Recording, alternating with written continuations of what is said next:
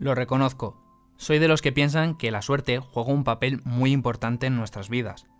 Hay gente que no cree en ella y piensa que si algo bueno te pasa es porque te has esforzado. Para ellos, eso de la buena fortuna es solo una excusa para no admitir que cuando las cosas se tuercen es porque has sido vago o perezoso. Para otros, simplemente es una cuestión de estadística. Que algo te suceda, para bien o para mal, está dentro de un abanico de posibilidades. Como que paseando por la calle, no sé, se te caiga un piano encima. O te encuentres un euro.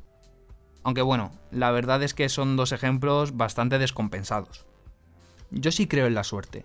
De hecho, soy un poquito supersticioso. Intento pues no romper espejos y no pasar nunca, bajo ningún concepto, por debajo de un andamio o una escalera. Pero con el tiempo he entendido la fortuna como algo más, como una actitud. Creo que cuando afrontas las cosas con una mente despejada y positiva, es más probable que todo te salga mejor y que esos pequeños detalles que son fruto del azar se inclinen a tu favor. Y también creo que la buena suerte atrae más buena suerte. Precisamente en el episodio de hoy te voy a poner un ejemplo que explica de qué va eso de la ley de la atracción. Soy Adrián Pedroche y cada viernes quiero darte buenas noticias. Si necesitas un día sin sobresaltos, este es tu lugar seguro. Los buenos días un podcast diario para ponerte de buen humor. Geraldine Gimblet, una mujer de Florida de 74 años, sufrió un duro golpe hace unos meses cuando su hija Laurencia fue diagnosticada con cáncer de mama. La madre no dudó en invertir todos sus ahorros para pagar un tratamiento que fuese efectivo contra la enfermedad.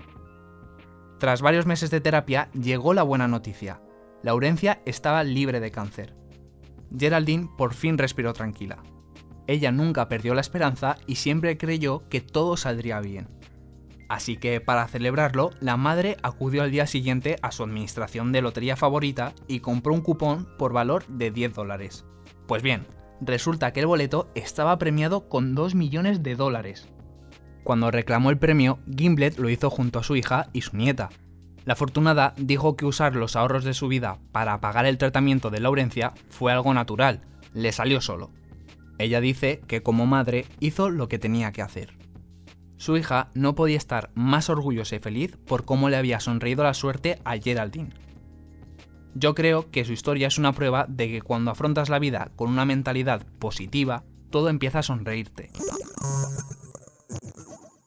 Nuestra persona extraordinaria de hoy es todo un héroe y solo tiene 13 años. No exagero, ¿eh? Su valentía ha conseguido salvar decenas de vidas. Su nombre es Dylan Reeves y hace unos días viajaba con sus compañeros en el bus de su colegio, en Michigan. Todo iba normal hasta que Dylan se percató que algo le sucedía al conductor. Estaba empezando a marearse e intentaba parar el vehículo, pero no podía. De repente, el hombre perdió el conocimiento y el autobús quedó sin ningún tipo de control. Rápidamente y de una forma casi instintiva, el chaval se levantó de su asiento y fue hasta la cabina del bus consiguió poner su pie sobre el freno y pisar a fondo. El autobús afortunadamente se detuvo. Enseguida, y mientras el resto de estudiantes estaban temblando por lo que había sucedido, el joven pidió que llamaran a emergencias para que atendieran al conductor. Toda esta escena, que parece sacada de una peli, fue captada por la cámara de la cabina y ha hecho que la noticia corra como la pólvora. El vídeo ya acumula millones de reproducciones en redes sociales. Tanto los profesores como sus compañeros y sus padres se han mostrado muy orgullosos de él y le han agradecido el valor y la calma que tuvo para afrontar una situación tan complicada. Hoy, 12 de mayo, se celebra el Día Internacional de la Enfermería. En la pandemia lo dieron todo y lo siguen haciendo a diario. Estos profesionales dedican su trabajo a ayudar a los demás y viven con los pacientes algunos momentos muy duros. Estar ingresado en un hospital suele ser una experiencia bastante difícil y tener cerca gente que te cuida siempre hace que todo sea más llevadero. Además, supongo que para ellos no es fácil lidiar con todo lo que ven a diario y hacer frente a situaciones tan complicadas como las que se dan en un centro sanitario. Así que este día brinda un merecido homenaje a todos estos profesionales, que se vuelcan con los demás cuando están enfermos. La fecha escogida rinde tributo a Florence Nightingale, que nació un 12 de mayo y es considerada la fundadora de la enfermería moderna. Ya sabéis, si tenéis un enfermero o enfermera en vuestra vida, dadle un fuerte abrazo y felicitadle, que nunca está de más. El próximo lunes, más buenas noticias. Feliz fin de semana, chao. Muchas gracias por escucharnos y gracias a ti, Adrián. Uy, sin problemas, si yo estoy como en casa. Recuerda que si te ocurre algo bueno y quieres contárnoslo, puedes escribir a losbuenosdías@lasprovincias.es.